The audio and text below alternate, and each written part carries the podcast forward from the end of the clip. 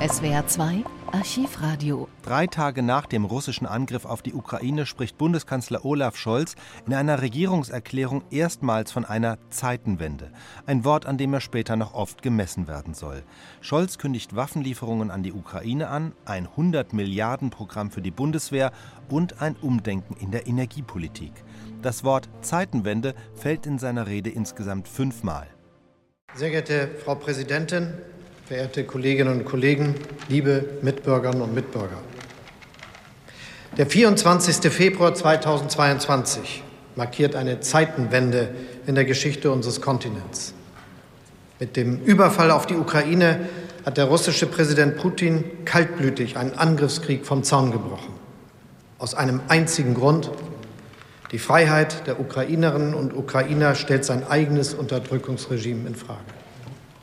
Das ist Menschenverachten, das ist völkerrechtswidrig, das ist durch nichts und niemanden zu rechtfertigen.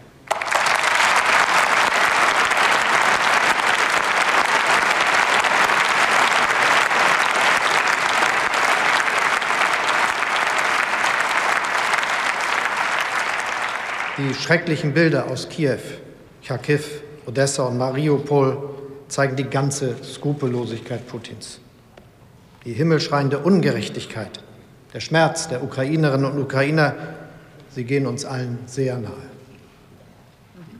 Ich weiß genau, welche Fragen sich die Bürgerinnen und Bürger in diesen Tagen abends am Küchentisch stellen, welche Sorgen sie umtreiben angesichts der furchtbaren Nachrichten aus dem Krieg. Viele von uns haben noch die Erzählung unserer Eltern oder Großeltern im Ohr vom Krieg, und für die Jüngeren ist es kaum fassbar. Krieg in Europa. Viele von ihnen verleihen ihrem Entsetzen Ausdruck, überall im Land, auch hier in Berlin. Wir erleben eine Zeitenwende. Und das bedeutet, die Welt danach ist nicht mehr dieselbe wie die Welt davor. Im Kern geht es um die Frage, ob Macht das Recht brechen darf, ob wir es Putin gestatten, die Uhren zurückzudrehen in die Zeit der Großmächte des 19. Jahrhunderts oder ob wir die Kraft aufbringen, Kriegstreibern wie Putin Grenzen zu setzen.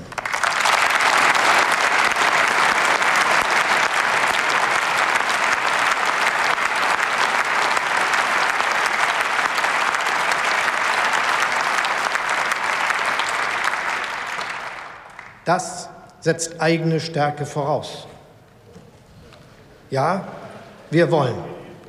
Und wir werden unsere Freiheit, unsere Demokratie und unseren Wohlstand sichern. Und ich bin Ihnen, Frau Präsidentin, sehr dankbar, dass ich die Vorstellung der Bundesregierung dazu heute in dieser Sondersitzung mit Ihnen teilen kann. Und auch den Vorsitzenden aller demokratischen Fraktionen dieses Hauses danke ich dafür, dass Sie diese Sitzung unterstützt haben.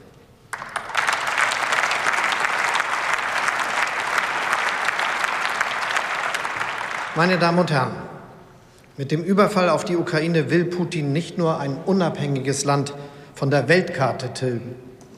Er zertrümmert die europäische Sicherheitsordnung, wie sie seit der Schlussakte von Helsinki fast ein halbes Jahrhundert Bestand hatte. Er stellt sich auch ins Abseits der gesamten internationalen Staatengemeinschaft. Weltweit haben unsere Botschaften in den vergangenen Tagen gemeinsam mit Frankreich dafür geworben, die russische Aggression im Sicherheitsrat der Vereinten Nationen als das zu benennen, was sie ist, ein infamer Völkerrechtsbruch. Und wenn man sich das Ergebnis der Sicherheitsratssitzung in New York anschaut, durchaus mit Erfolg. Die Beratungen haben gezeigt, wir stehen keineswegs allein in unserem Einsatz für den Frieden. Wir werden ihn fortsetzen mit aller Kraft. Dafür, was sie dort zustande gebracht hat, bin ich Außenministerin Baerbock sehr dankbar.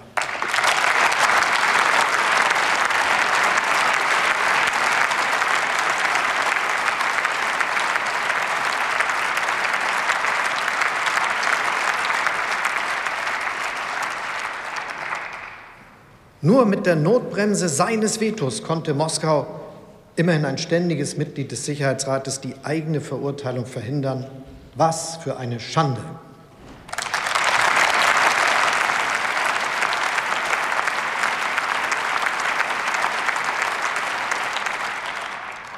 Präsident Putin redet dabei stets von unteilbarer Sicherheit. Tatsächlich aber will er gerade den Kontinent mit Waffengewalt in altbekannte Einflusssphären teilen. Das hat Folgen für die Sicherheit in Europa. Ja, dauerhaft ist Sicherheit in Europa nicht gegen Russland möglich. Auf absehbare Zeit aber gefährdet Putin diese Sicherheit. Das muss klar ausgesprochen werden.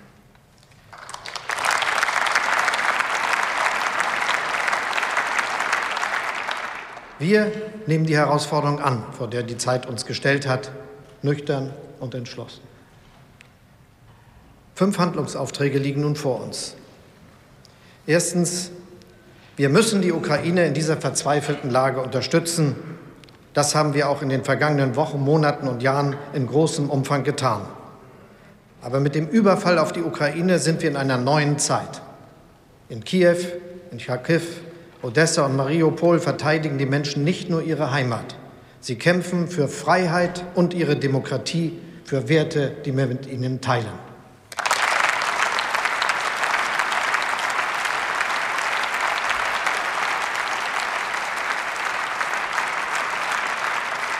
Als Demokratinnen und Demokraten, als Europäerinnen und Europäer stehen wir an Ihrer Seite auf der richtigen Seite der Geschichte.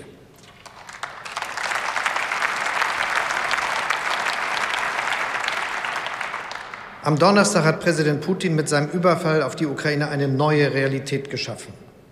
Diese neue Realität erfordert eine klare Antwort. Wir haben sie gegeben. Wie Sie wissen, haben wir gestern entschieden, dass Deutschland der Ukraine Waffen zur Verteidigung des Landes liefern wird.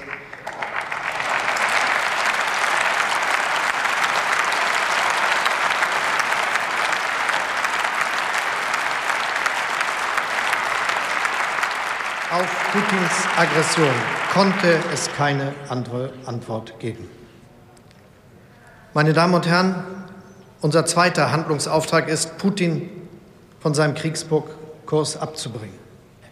Der Krieg ist eine Katastrophe für die Ukraine, aber der Krieg wird sich auch als Katastrophe für Russland erweisen.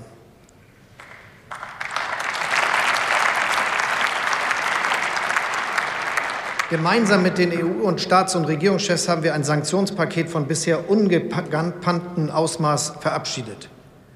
Wir schneiden russische Banken und Staatsunternehmen von der Finanzierung ab. Wir verhindern den Export von Zukunftstechnologie nach Russland. Wir nehmen die Oligarchen und ihre Geldanlagen in der EU ins Visier.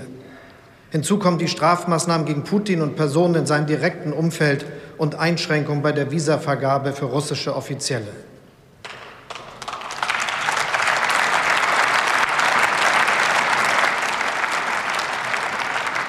Und wir schließen wichtige russische Banken vom Bankenkommunikationsnetz SWIFT aus.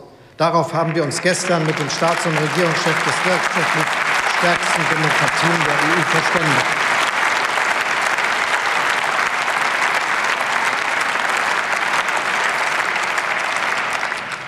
Machen wir uns nichts vor. Putin wird seinen Kurs nicht über Nacht ändern. Doch schon sehr bald wird die russische Führung spüren, welch hohen Preis sie bezahlt. Allein in der letzten Woche haben russische Börsenwerte um über 30 Prozent nachgegeben. Das zeigt, unsere Sanktionen wirken. Und wir behalten uns weitere Sanktionen vor, ohne irgendwelche Denkverbote.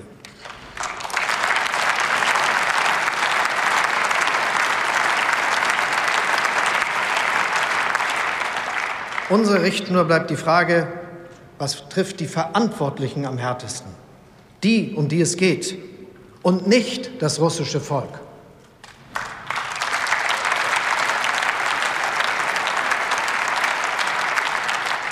Denn Putin, nicht das russische Volk, hat sich für den Krieg entschieden. Deshalb gehört es deutlich ausgesprochen, dieser Krieg ist Putins Krieg.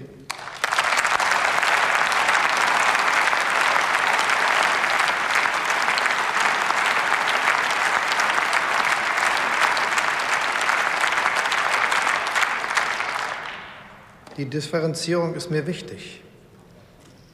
Denn die Aussöhnung zwischen Deutschen und Russen nach dem Zweiten Weltkrieg ist und bleibt ein wichtiges Kapitel unserer gemeinsamen Geschichte.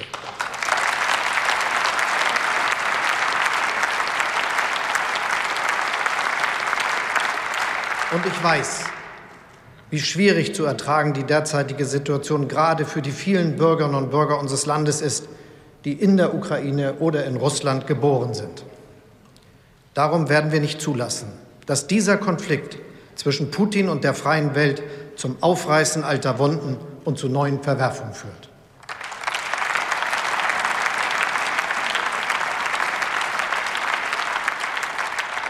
Und noch etwas sollten wir nicht vergessen. In vielen russischen Städten haben Bürgerinnen und Bürger in den vergangenen Tagen gegen Putins Krieg protestiert, haben Verhaftung und Bestrafung in Kauf genommen. Das erfordert großen Mut und große Tapferkeit.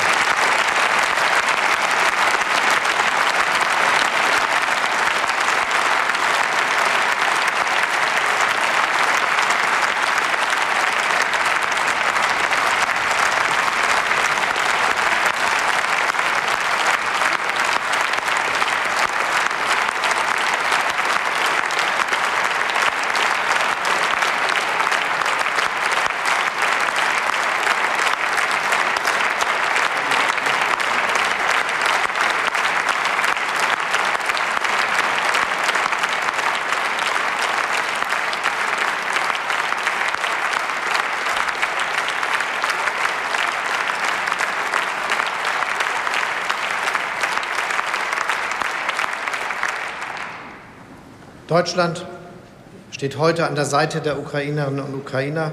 Unsere Gedanken und unser Mitgefühl gelten heute den Opfern des russischen Angriffskriegs.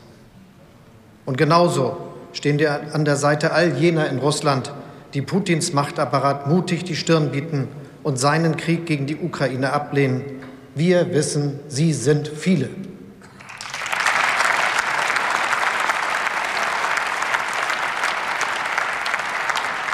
Allen sage ich, geben Sie nicht auf. Ich bin ganz sicher, Freiheit, Toleranz und Menschenrechte werden sich auch in Russland durchsetzen.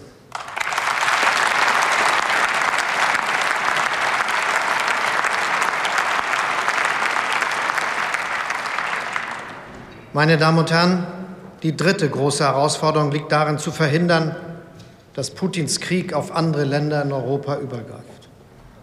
Das bedeutet, ohne Wenn und Aber stehen wir zu unserer Beistandspflicht in der NATO.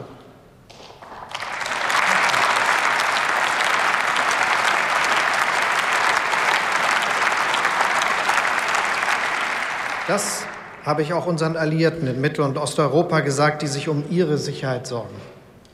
Präsident Putin sollte unsere Entschlossenheit nicht unterschätzen, gemeinsam mit unseren Alliierten jeden Quadratmeter des Bündnisgebiets zu verteidigen.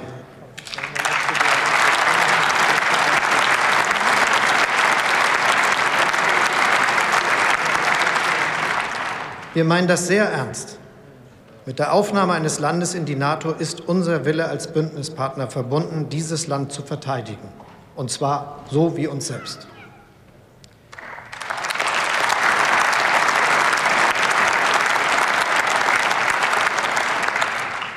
Die Bundeswehr hat ihre Unterstützung für die östlichen Bündnispartner bereits ausgeweitet und wird das weiter tun.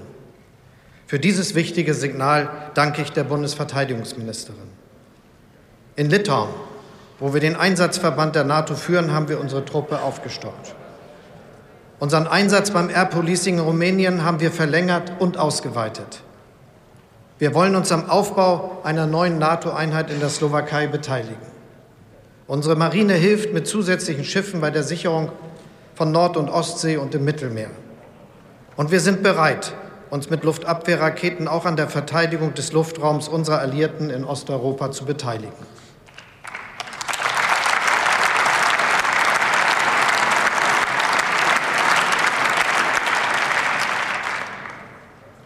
Unsere Soldatinnen und Soldaten haben in den vergangenen Tagen oft nur wenig Zeit gehabt, sich auf diese Einsätze vorzubereiten. Ich sage Ihnen und sicher auch in Ihrem Namen Danke.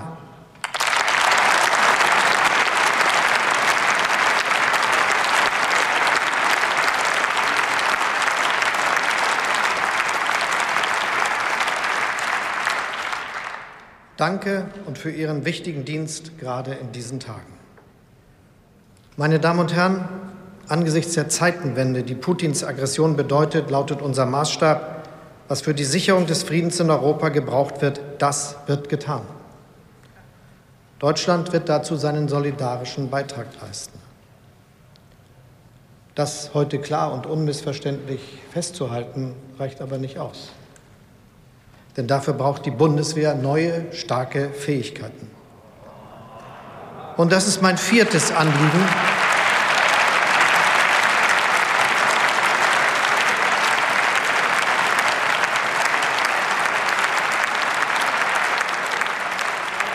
Und das ist mein viertes Anliegen, meine Damen und Herren. Wer Putins historisierende Abhandlung liest, wer seine öffentliche Kriegserklärung an die Ukraine im Fernsehen gesehen hat, oder wer wie ich kürzlich persönlich mit ihm stundenlang gesprochen hat, der kann keinen Zweifel mehr haben, Putin will ein russisches Imperium richten. Er will die Verhältnisse in Europa nach seinen Vorstellungen grundlegend neu ordnen und dabei schreckt er nicht zurück vor militärischer Gewalt. Das sehen wir heute in der Ukraine. Wir müssen uns daher fragen, welche Fähigkeiten besitzt Putins Russland? Und welche Fähigkeiten brauchen wir, um dieser Bedrohung zu begegnen, heute und in der Zukunft?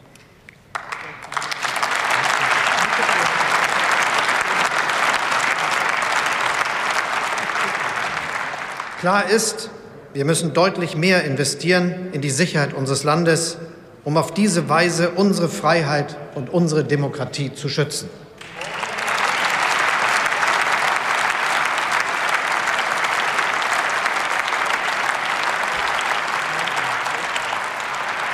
Das ist eine große nationale Kraftanstrengung.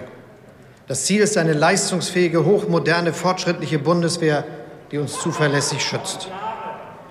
Ich habe bei der Münchner Sicherheitskonferenz vor einer Woche gesagt, wir brauchen Flugzeuge, die fliegen, Schiffe, die in See stechen und Soldatinnen und Soldaten, die für ihre Einsätze optimal ausgerüstet sind. Darum geht es. Und das ist ja wohl erreichbar für ein Land unserer Größe und unserer Bedeutung in Europa.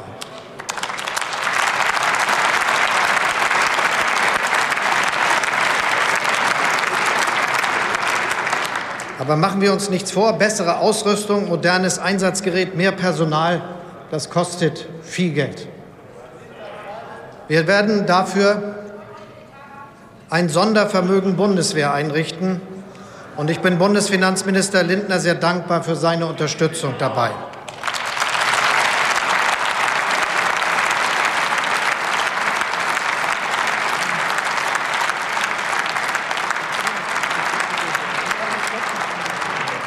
Der Bundeshaushalt 2022 wird dieses Sondervermögen einmalig mit 100 Milliarden Euro ausstatten. Die Mittel werden wir für notwendige Investitionen und Rüstungsvorhaben nutzen.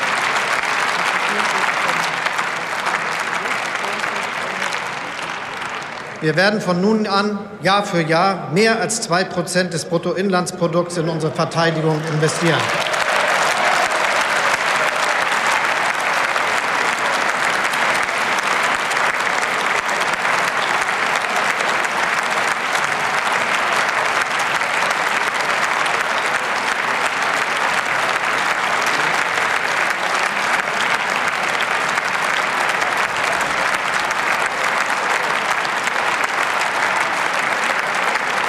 Und,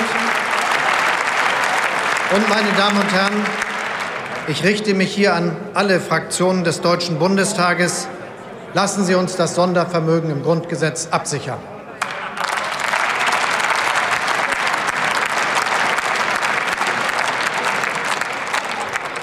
Eines will ich hinzufügen. Wir streben dieses Ziel nicht nur an, weil wir bei unseren Freunden und Alliierten im Wort stehen unsere Verteidigungsausgaben bis 2024 auf 2 Prozent unserer Wirtschaftsleistung zu steigern. Wir tun dies auch für uns, für unsere eigene Sicherheit.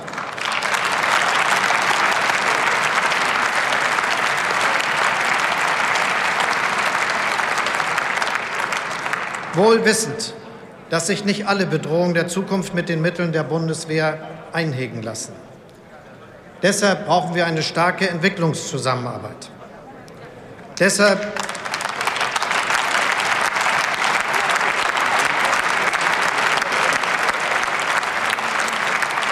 Deshalb werden wir unsere Resilienz stärken, technisch und gesellschaftlich, zum Beispiel gegen Cyberangriffe und Desinformationskampagnen, gegen Angriffe auf unsere kritische Infrastruktur und Kommunikationswege. Und wir werden technologisch auf der Höhe der Zeit bleiben. Darum ist es mir zum Beispiel so wichtig, dass wir die nächste Generation von Kampfflugzeugen und Panzern gemeinsam mit europäischen Partnern und insbesondere Frankreich hier in Europa bauen. Diese Projekte haben oberste Priorität für uns.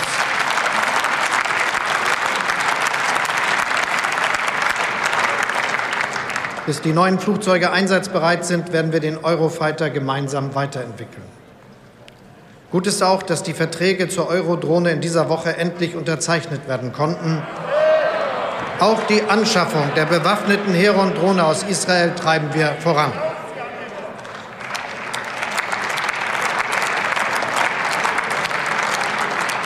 Und für die nukleare Teilhabe werden wir rechtzeitig einen modernen Ersatz für die veralteten Tornado-Jets beschaffen. Der Eurofighter soll zu Electronic Warfare befähigt werden. Das Kampfflugzeug F-35 kommt als Trägerflugzeug in Betracht. Und schließlich, meine Damen und Herren, werden wir mehr tun, um unsere, eine sichere Energieversorgung unseres Landes zu gewährleisten. Eine wichtige Maßnahme dazu hat die Bundesregierung bereits auf den Weg gebracht. Und wir werden umsteuern, umsteuern, um unsere Importabhängigkeit von einzelnen Energielieferanten zu überwinden.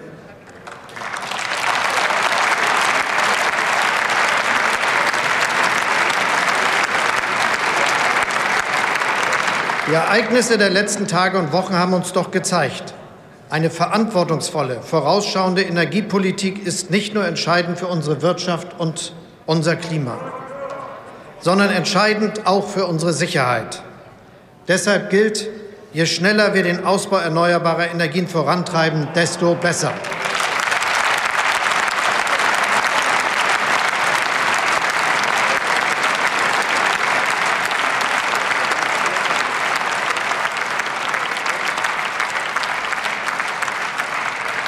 Und wir sind auf dem richtigen Weg. Wir wollen als Industrieland bis 2045 C- und 2 neutral werden.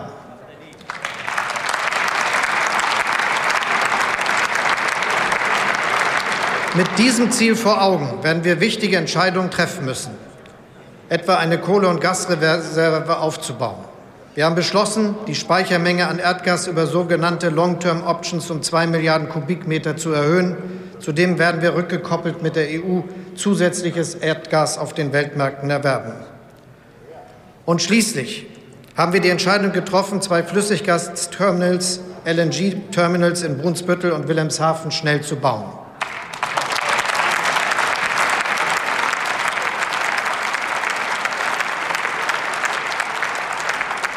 Bundeswirtschaftsminister Habeck möchte ich für seinen Einsatz dabei ganz ausdrücklich danken.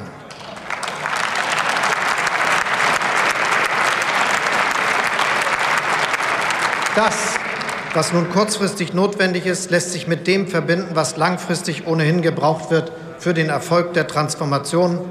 Ein LNG-Terminal, in dem wir heute Gas ankommen lassen, kann morgen auch grünen Wasserstoff aufnehmen.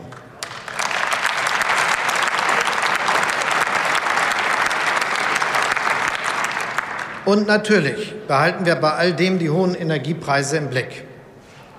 Putins Krieg hat sie zuletzt noch weiter steigen lassen. Deshalb haben wir in dieser Woche ein Entlastungspaket vereinbart mit der Abschaffung der EEG-Umlage noch in diesem Jahr, einer Erhöhung der Pendlerpauschale, einem Heizkostenzuschuss für Geringverdiener, Zuschüssen für Familien und steuerlichen Entlastungen. Die Bundesregierung wird das schnell auf den Weg bringen.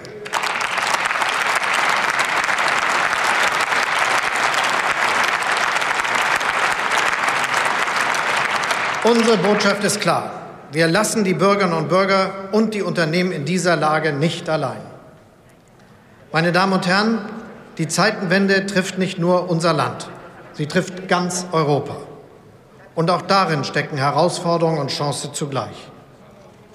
Die Herausforderung besteht darin, die Souveränität der Europäischen Union nachhaltig und dauerhaft zu stärken.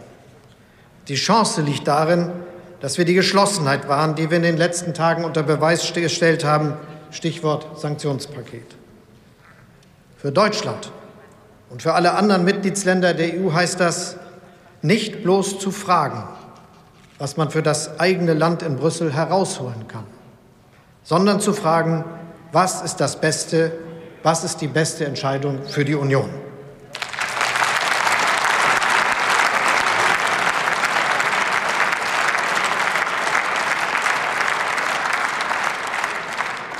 Europa ist unser Handlungsrahmen.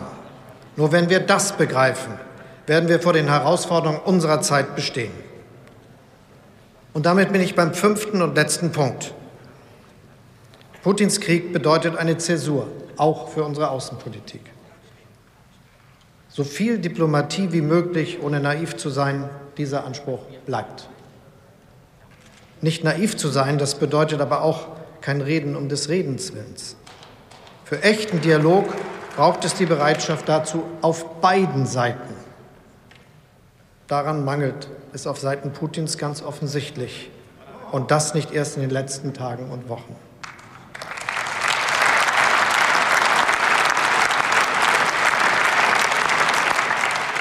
Was heißt das für die Zukunft?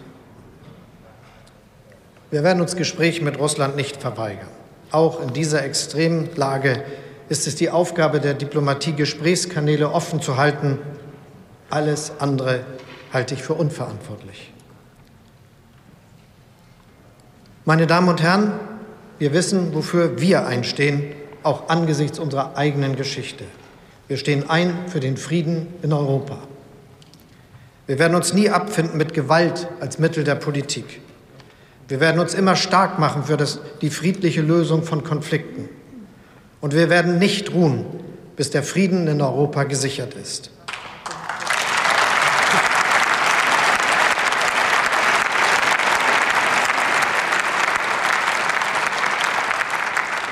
Und dabei stehen wir nicht allein, sondern zusammen mit unseren Freunden und Partnern in Europa und weltweit. Unsere größte Stärke sind unsere Bündnisse und Allianzen.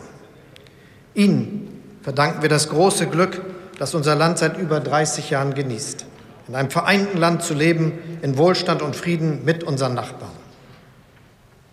Wenn wir wollen, dass diese letzten 30 Jahre keine historische Ausnahme bleiben, dann müssen wir alles tun für den Zusammenhalt der Europäischen Union, für die Stärke der NATO für noch engere Beziehungen zu unseren Freunden, Partnern und Gleichgesinnten weltweit.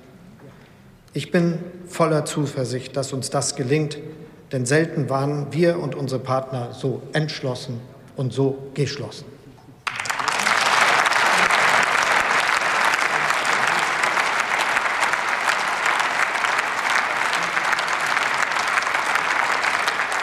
Uns eint in diesen Tagen, wir wissen um die Stärke freier Demokratien.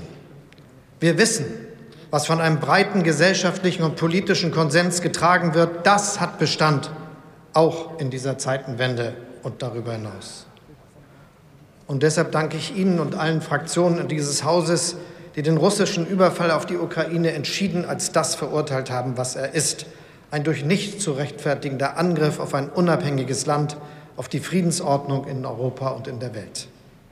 Der heutige Entschließungsantrag bringt das klar zum Ausdruck. Ich danke allen, die in diesen Tagen Zeichen setzen gegen Putins Krieg und die sich hier in Berlin und anderswo zu friedlichen Kundgebungen versammeln. Und ich danke allen, die in diesen Zeiten mit uns einstehen für ein freies und offenes, gerechtes und friedliches Europa. Wir werden es verteidigen. SWR 2 Archivradio Viele weitere historische Tonaufnahmen gibt es, thematisch sortiert, unter archivradio.de